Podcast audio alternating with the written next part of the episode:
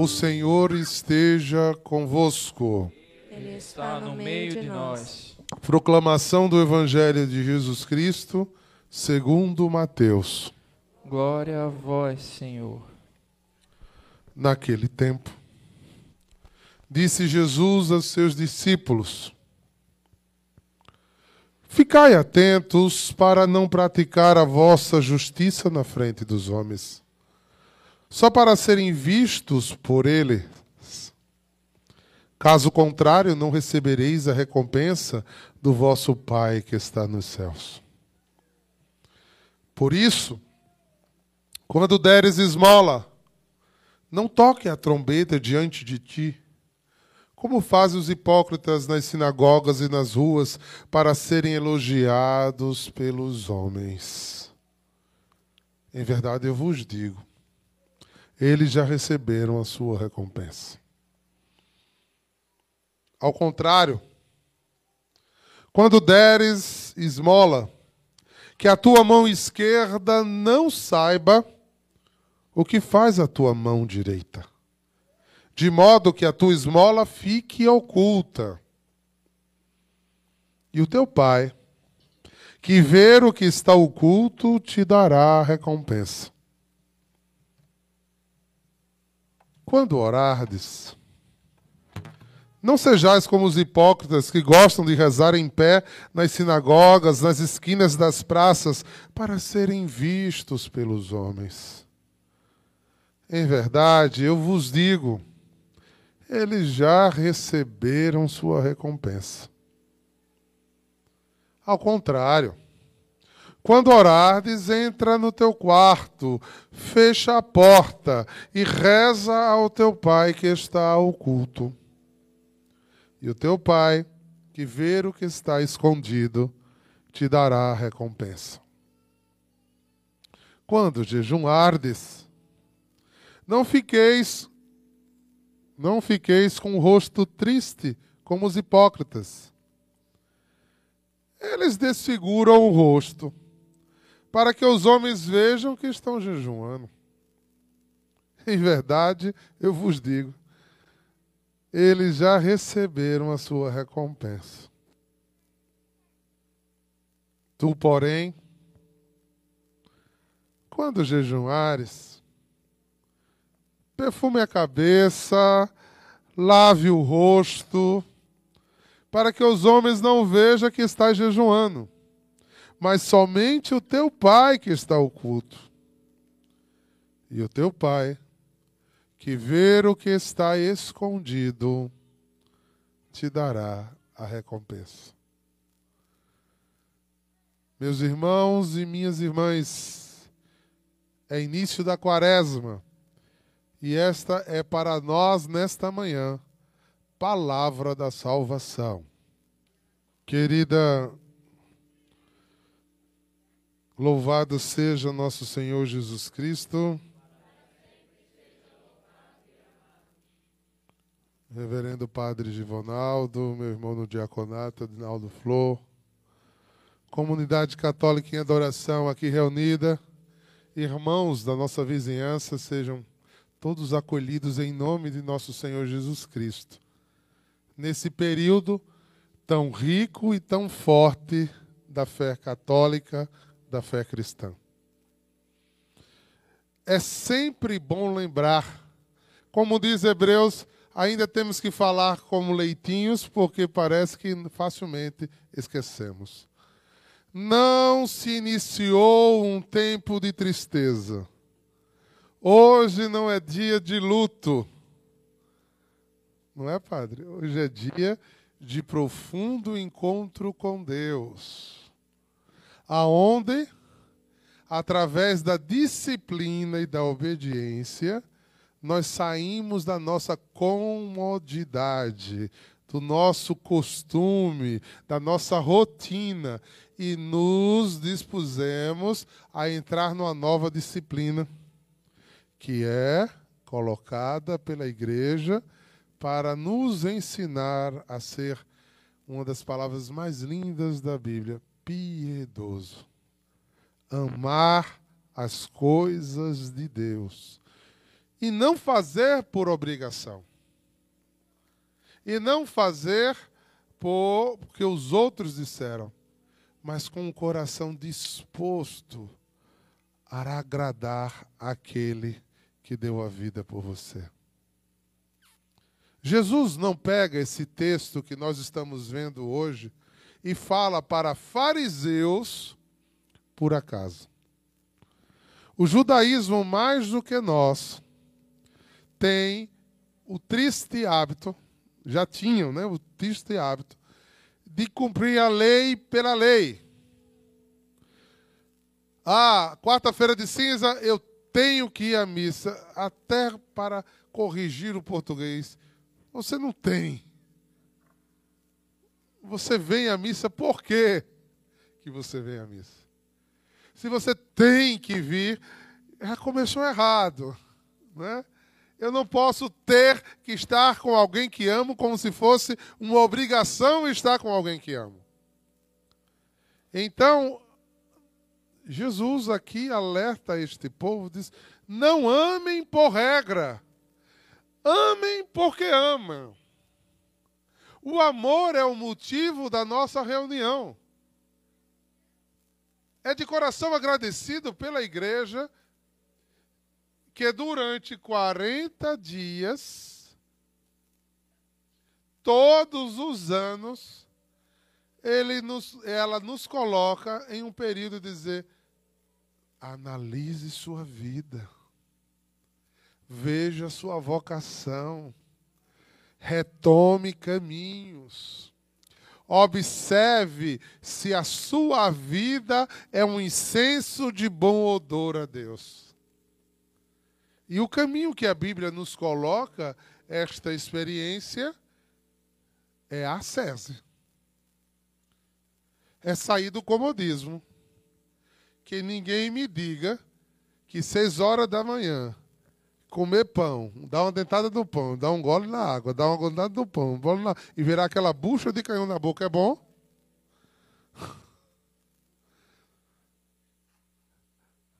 Aí a santa desobediência faz assim: ah, não, diácono, isso é muito fácil. Eu quero ficar sem comer nada. Você não está fazendo jejum, você está fazendo o que você quer. Mas é mais radical, mas não é obediente. A gente tem que entender que a obediência, ah, aí os pobres enfermos fazem. Ah, mas eu queria fazer. Seja obediente, você está enfermo, não pode fazer. Ah, criança abaixo de 12 anos quer fazer. Não pode. Não tem tempo de uma criança abaixo de 12 anos. Não deve fazer jejum. Nenhum idoso acima de 65. Então, obedecer é o, é o exercício espiritual que a igreja está nos propondo. E aí a gente já começa a analisar o quanto nós somos desobedientes e transgressores. Por quê? Ah, é porque eu sou rígido. Não, criatura, essa é a nossa natureza. Essa é a nossa natureza. Nós temos essa essência. Então os fariseus faziam o que aqui? Orava bem alto para todo mundo ver que ele estava orando. Quando fazia caridade por alguém, anunciava no microfone para todo mundo ficar sabendo. E quando jejuava, misericórdia. Era cara de sofrido, né? Eu vi Eduardo Araújo dizer, vamos segurar a dor, né? Da dor de cabeça que dá, é lógico. Todo mundo viciado em cafeína. Né? Mas há 15 anos atrás, há 14 anos atrás, quando começou a, a, a comunidade, o pessoal fazia a gente vai fazer o jejum, mas pode tomar um cafezinho, né? Então não vai fazer jejum. O pessoal queria tomar café em casa para começar o jejum. Era. Ou então perguntava assim, padre, a gente pode passar uma manteiguinha no pão, pão tá seco, né? Assar na chapa com azeite e sal, disse, peça logo o vinho. Né? Peça logo o vinho que tá bom. Quem não gostar de pão com azeite e sal. né? Então é a hora da gente entender o quanto você precisa se ler e se reconhecer que é indisciplinado. Né? Nesse período eu me lembro muito. Eu me olho no espelho, vejo o tamanho que eu estou, vejo como eu sou indisciplinado. Né? Então a gente vai tentando corrigir exatamente isso. Trazer essa disciplina de se tornar alguém obediente ao Senhor. Porque como é que eu sou fiel a Deus em coisas grandes se eu não consigo obedecer a dois dias obrigatórios de jejum por ano que a igreja pede? Dois dias em 365 dias no ano, a igreja só pede dois dias obrigatórios de jejum. Não é a comunidade católica que é radical, não, gente. Foi a igreja que pediu. A gente não está fazendo nada mais nada menos do que a igreja pediu. Ah, mas Padre Fulano de Tal disse que eu podia fazer aquele jejum espiritual, que eu forrasse a cama, que eu risse para não sei quem. Padre, nem diácono, só bispo, tem autoridade de cancelar o magistério da igreja.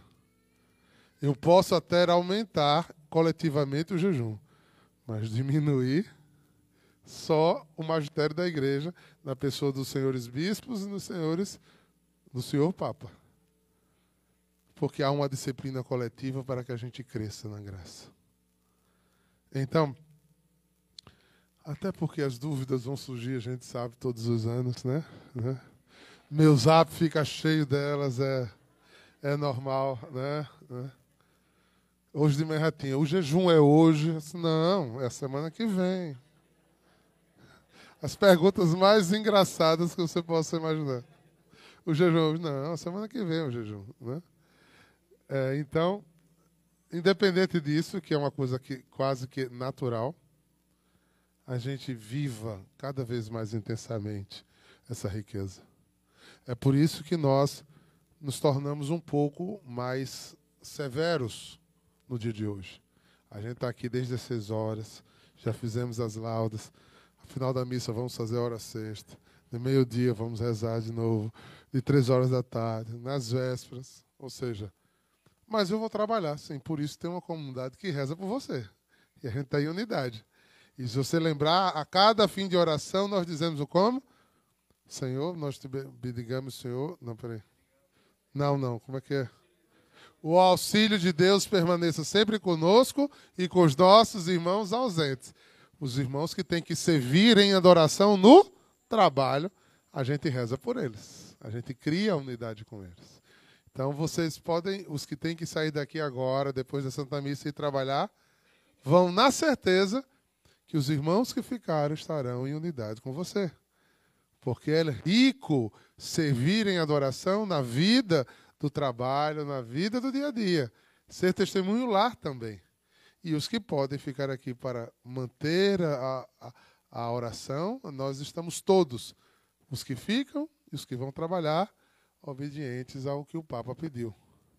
Rezar pela paz.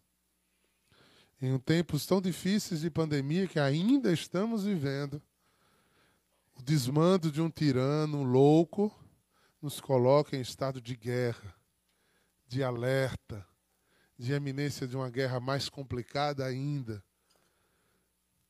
Não sei se vocês viram.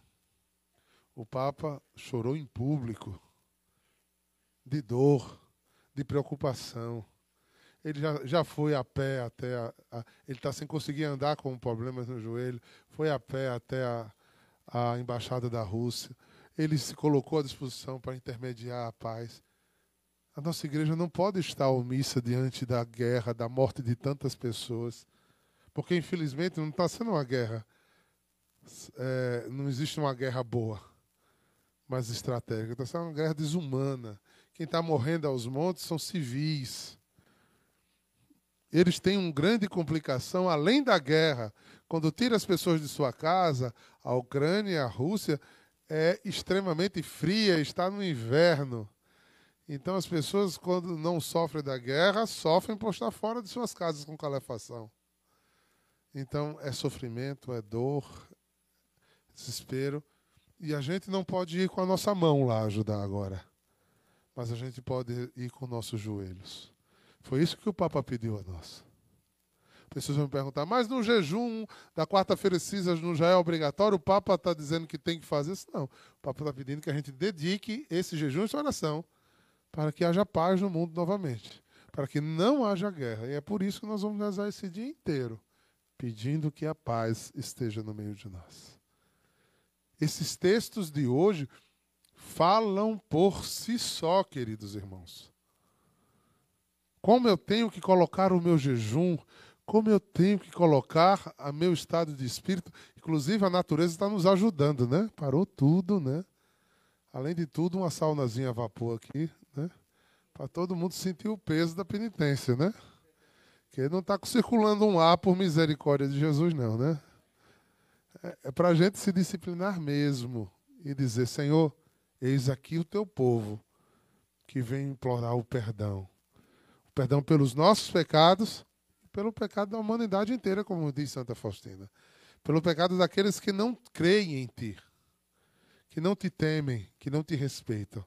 Príncipe da paz, Deus forte, conselheiro admirável, nosso Rei e Senhor, ao qual nós nos dobramos e nos cobrimos de cinza, pedindo nesses 40 dias, Senhor, que não se perca seu povo por falta de amor ao teu Evangelho. Toca no ombro do teu irmão e diz: Vamos seguir juntos. De volta para casa. Toca do outro lado e diz: Convertei-vos e crede no Evangelho. Uma santa quaresma a todos. Amém.